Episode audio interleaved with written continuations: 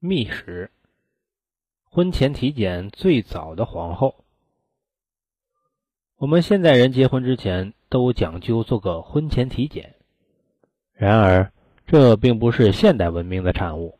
在我国古代，为皇帝立皇后就有一条极严格的婚前体检制度。《汉杂氏秘辛》记载，东汉桓帝。要立大将军梁商的女儿梁女莹为皇后。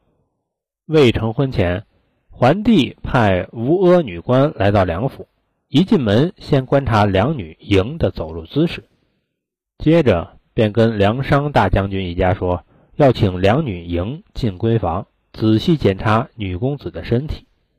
出身豪门贵族的千金梁女莹死活不依，吴阿无奈，只得出示尚方宝剑。吓唬说：“这是皇上的圣旨，也是皇家选后的规矩。”期望当皇后的两女莹才勉强走入闺房接受检查。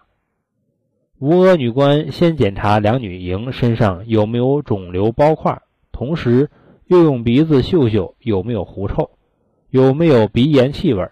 接下去检查的是看看肚脐的形状深浅、肩膀的宽厚、腰围、臀的弹性。大小腿肤色、长度以及手掌食指、脚板平凹与食脚趾的颜色，最后是妇科检查及病史询问。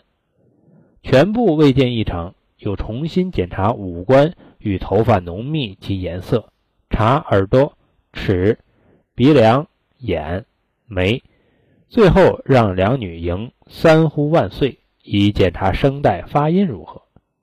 公元一四七年六月，梁女莹正式入宫，八月立为皇后。这可能是有文字记载的我国古代皇后最早的一例婚前检查。